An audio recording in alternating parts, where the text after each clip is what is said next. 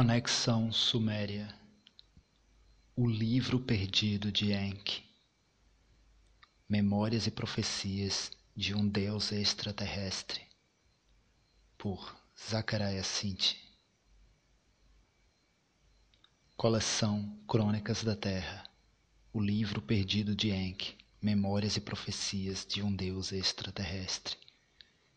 Introdução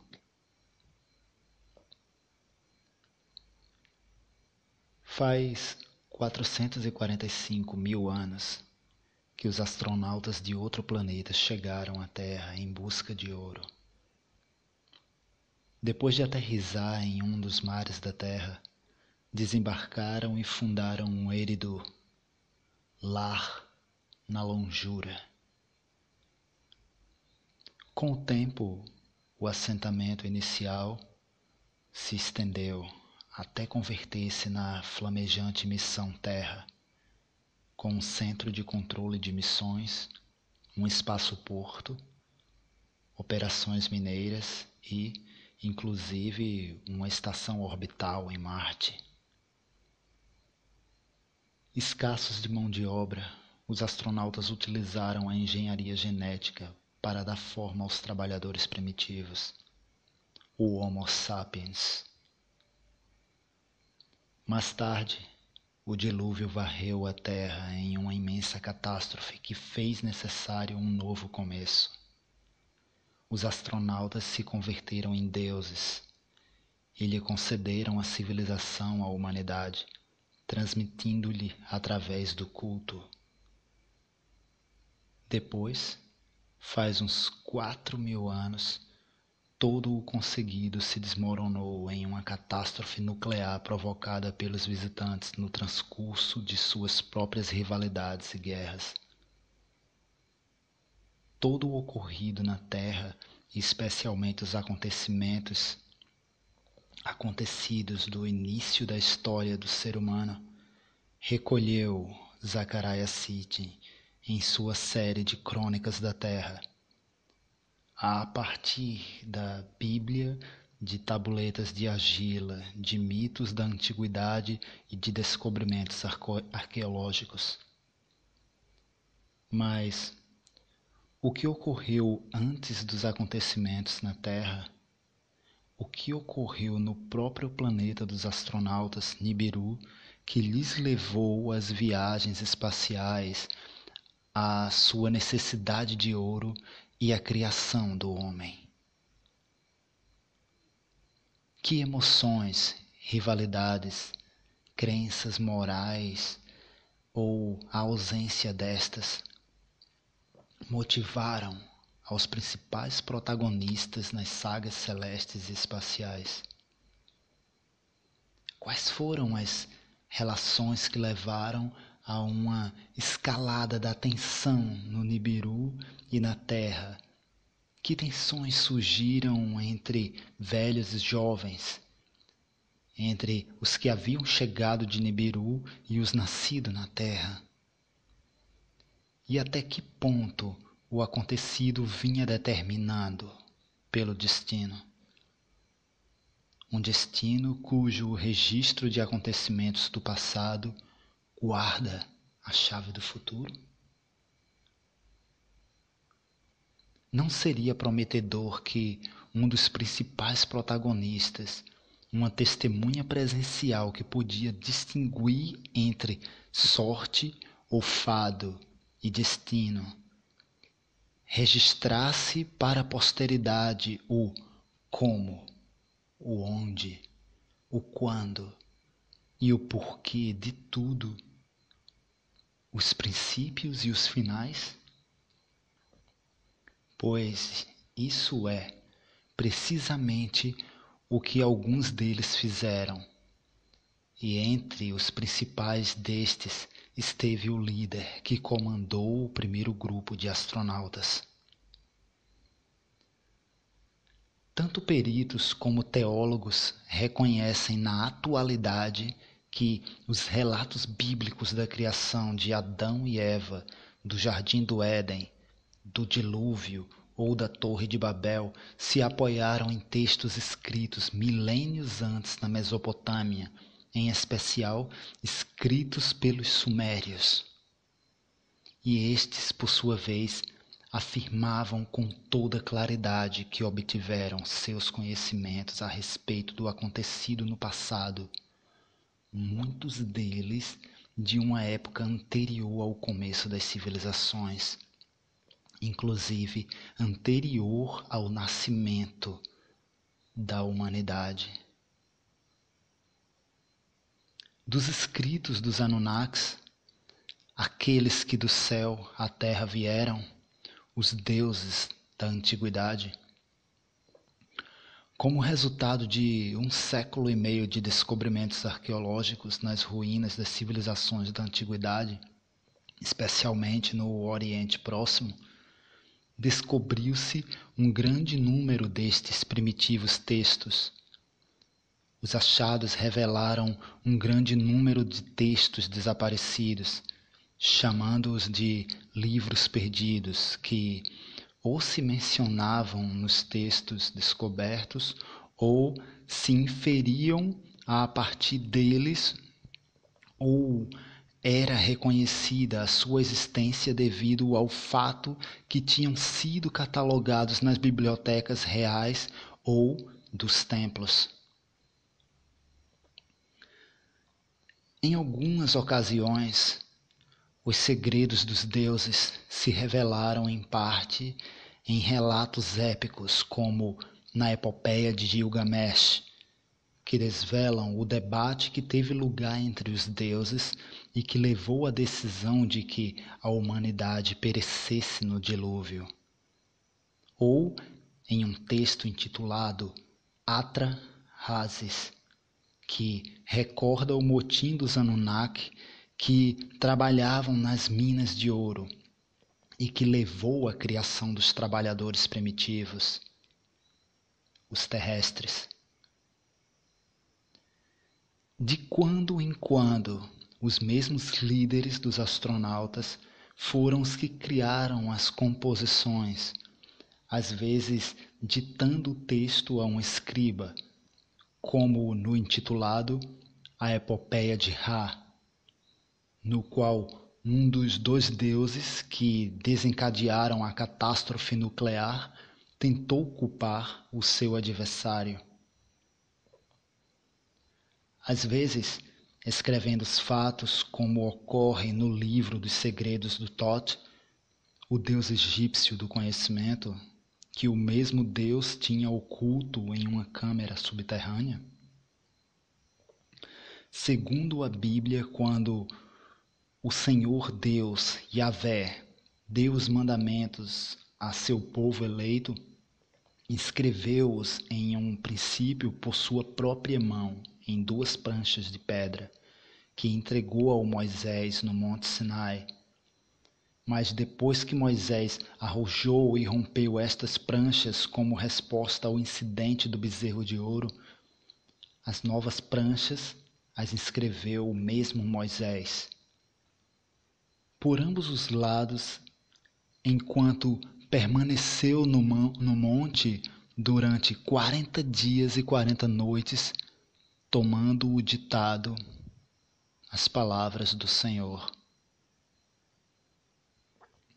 Se não tivesse sido por um relato escrito em um papiro da época do faraó egípcio Keops, certamente ao livro de segredos do Thoth, não se teria chegado a conhecer a existência desse livro.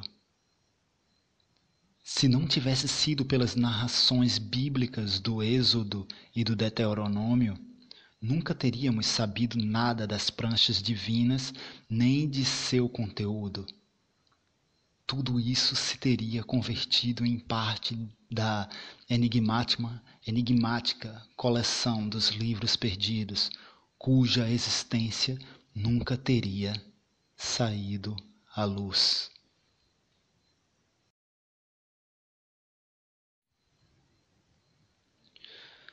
E não resulta tão doloroso o fato de que, em alguns casos, saibamos que tenha existido determinados textos, que seu conteúdo permaneça na escuridão. Este é o caso do livro das guerras do Yahvé e o livro do Jaché, o livro do justo, que menciona-se especificamente na Bíblia. Em ao menos dois casos, pode-se inferir a existência de livros antigos textos primitivos conhecidos pelo narrador bíblico. O capítulo 5 da Gênese começa com a afirmação: Este é o livro do Toledo do Adão. Traduzindo-se normalmente o termo Toledot como gerações, mas seu significado mais preciso é registro histórico ou genealógico. De fato, ao longo de milênios sobreviveram versões parciais de um livro que se conheceu como o Livro do Adão e Eva, em armênio, eslavo, siríaco e etíope, e o Livro de Enoque, um dos chamados livros apócrifos que não se incluíram na Bíblia canônica contém fragmentos que, segundo os peritos, pertenceram a um livro muito mais antigo, o livro de Noé. Um exemplo que se menciona com frequência sobre um grande número de livros perdidos é o da famosa Biblioteca de Alexandria, no Egito, fundada pelo general Ptolomeu depois da morte de Alexandre em 323 a.C diz que continha mais de meio milhão de volumes de livros inscritos e diversos materiais de argila, em pedra, papiro, pergaminho. Aquela grande biblioteca onde os eruditos se reuniam para estudar o conhecimento acumulado queimou-se e foi destruída nas guerras que se desenvolveram entre 48 a.C e a conquista árabe em 642 depois de Cristo. O que ficou de seus tesouros é uma tradução do grego dos cinco primeiros livros da Bíblia hebreia e fragmentos que se conservaram nos escritos de alguns dos eruditos residentes da biblioteca. E é assim como sabemos que o segundo rei Ptolomeu comissionou por volta de 270 a.C. a um sacerdote egípcio que os gregos chamaram de Maneton para que recolhesse a história e a pré-história do Egito em princípio escreveu Maneton só os deuses reinaram ali logo os semideuses, e finalmente por volta de 3100 a.C. começaram as dinastias faraônicas. Escreveu que os reinados divinos começaram dez mil anos atrás, dez mil anos antes do dilúvio e que se prolongaram durante milhares de anos, presenciando-se no último período da batalha e guerras entre os deuses.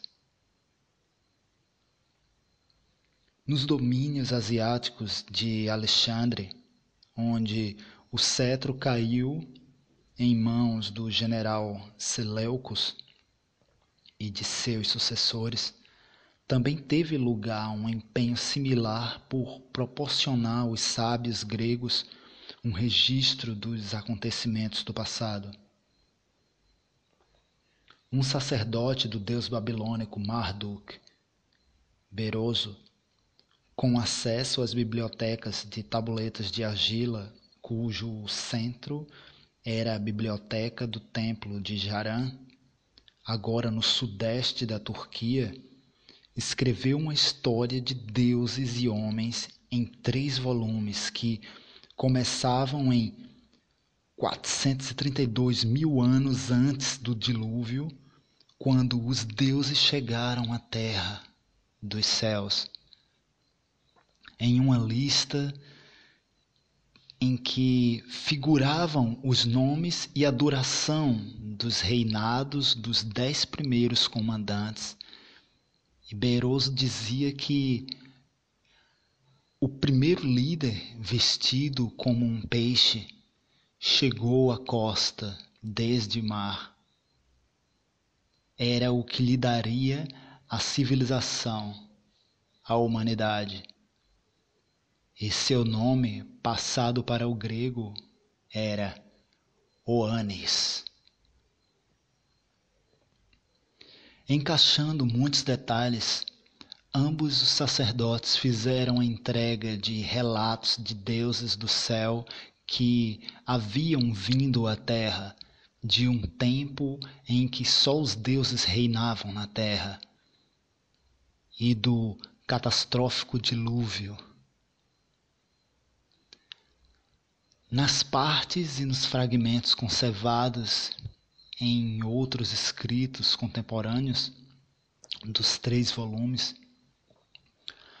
Beruso dava conta especificamente da existência de escritos anteriores à grande inundação, tabuletas de pedra que se ocultaram para as proteger em uma antiga cidade chamada Sipar uma das cidades originais que fundaram os antigos deuses.